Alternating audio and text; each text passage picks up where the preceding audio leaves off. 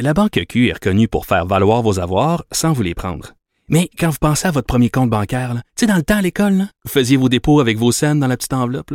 Hmm, C'était bien beau. Mais avec le temps, ce vieux compte-là vous a coûté des milliers de dollars en frais, puis vous ne faites pas une scène d'intérêt. Avec la Banque Q, vous obtenez des intérêts élevés et aucun frais sur vos services bancaires courants. Autrement dit, ça fait pas mal plus de scènes dans votre enveloppe, ça. Banque Q. Faites valoir vos avoirs. Visitez banqueq.ca pour en savoir plus. Le système de santé québécois fonctionnerait sous une culture du silence, hein, grosse surprise. Une mentalité aussi de chaîne de production, selon une lettre publiée ce matin et signée par 200 professionnels de la santé et chercheurs. Je parle avec la co-auteure de la lettre, Madame Marjolaine Goudreau, présidente du Récif, un regroupement d'intervenantes sociales au Québec. Bonjour, Madame Goudreau. Oui, bonjour, Madame Peterson. Euh, la lettre que vous avez écrite avec le sociologue Angelo Suarez démontre que les soignants n'ont jamais autant souffert euh, qu'aujourd'hui. On s'en doutait, remarquez bien. Euh, mm-hmm. Ces souffrances-là prennent quelle forme? Écoutez, euh, ça prend euh, de l'ampleur de plus en plus parce que ça dure depuis euh, quand même quelques années, depuis les premières réformes avec le ministre Barrette. Hein, fait que donc, on, vient à un point culminant. Alors, ça prend quelle forme? Ça prend une forme au niveau du devoir de loyauté qui finit par, avec le gouvernement antécédents et actuels.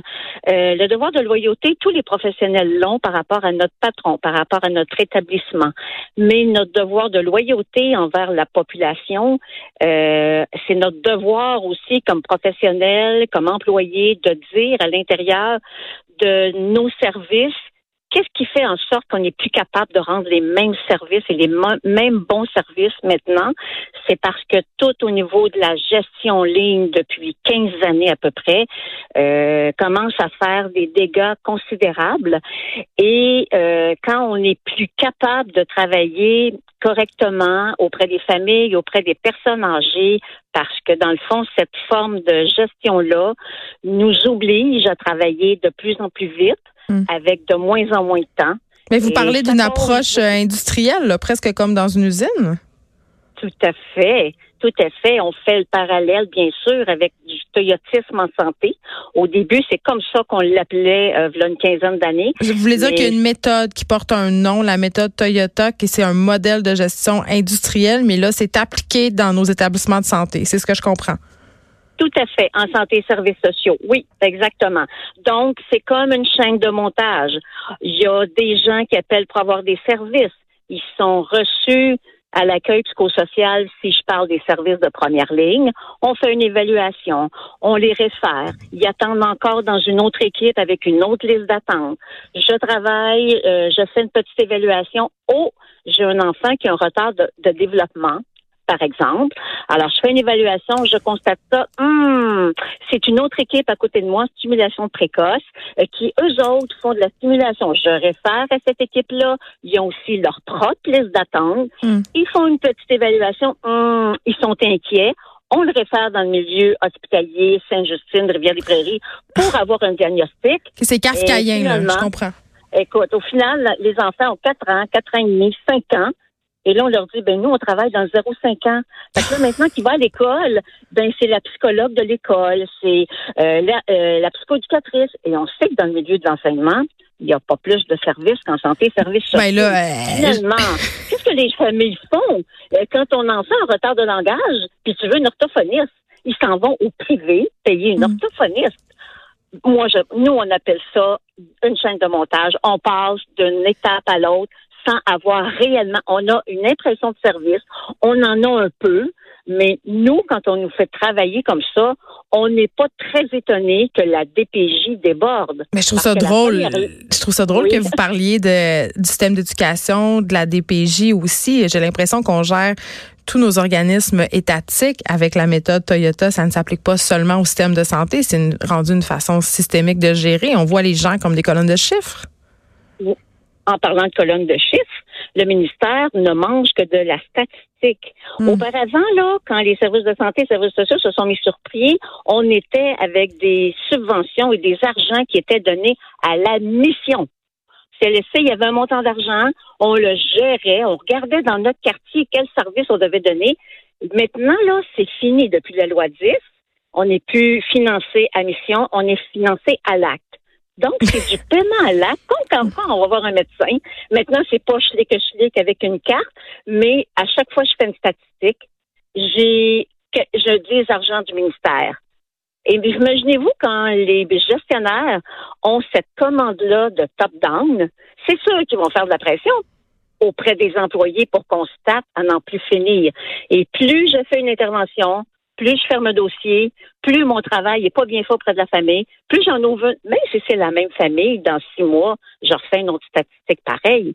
C'est Donc, ça affecte les soins qu'on reçoit ça affecte les soins qu'on reçoit. Ça affecte les salariés parce que c'est une perte de sens au niveau du travail réel. Au lieu d'accueillir les gens, au lieu de, de les évaluer, de parler avec eux, de prendre le temps auprès des familles ou bien auprès des personnes âgées, Maintenant, c'est plus ça, là. On est rendu avec des outils informatisés. D'ailleurs, à la commission Laurent, ils ont déploré euh, le, le, le, décès d'un petit garçon a quelques années. Hmm. Et la DPJ a ça aussi, un outil euh, qui marche avec des algorithmes. C'est pas anodin. Et nous, ça va pas bien la protection de la jeunesse. Et là, ils nous l'installent dans la première ligne. Règle un euh, problème par un autre problème. Euh, vous le brisez aujourd'hui, votre devoir de loyauté, Marjolaine Goudreau? Vous allez être dans le trouble? Pas du tout.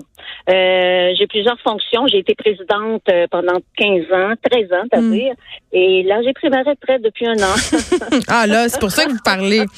Eh, eh, ben, dites-nous donc ce qu'on pourrait faire euh, pour notre système de santé, parce que il me semble que ça fait des années qu'on en parle. Puis c'est pas juste le système de santé, là, on l'a un peu dit, nos écoles, à, la DPJ. Globalement, là, je pense qu'on erre de la façon dont on gère les différents organismes étatiques.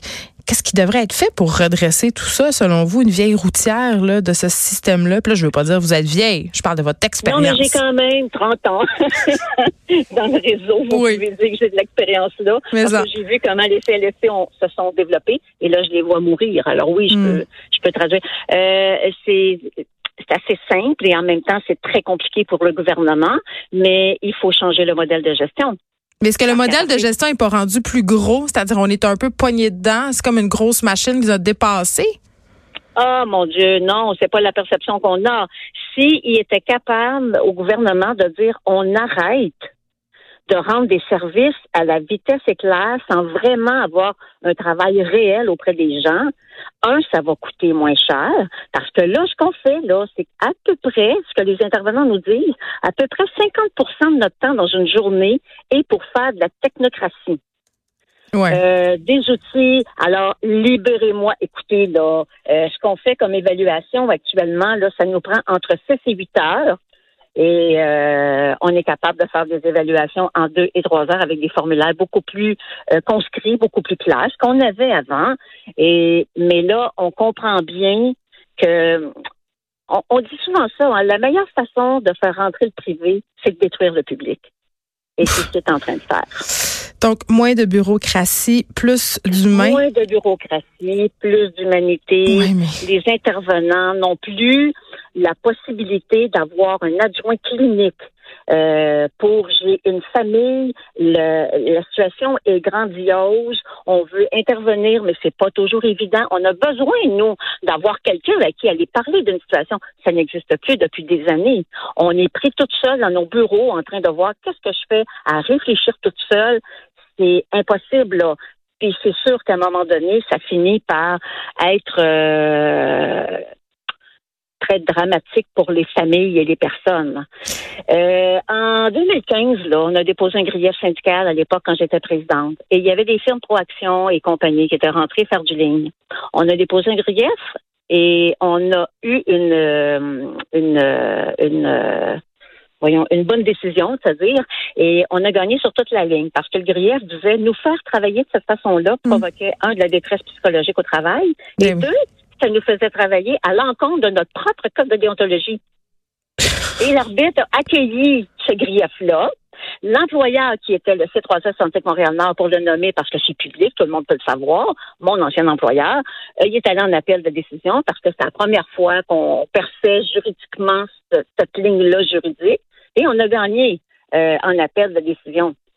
Euh, on, a, on quelque chose, deux arbitres sont venus dire, vous avez raison, ça provoque ça mais on continue. C'est euh, c'est vraiment un cas de plus on avance, plus on recule. Puis quand on dit tu moins de bureaucratie, plus d'humain, ce qui est dommage, c'est que ça coûte de l'argent. Puis vous savez, on tient beaucoup à l'équilibre budgétaire. Marjolaine Goudreau, merci de nous avoir parlé, présidente du Récif. Merci, Madame Peterson. De 13 à 15, les effrontés.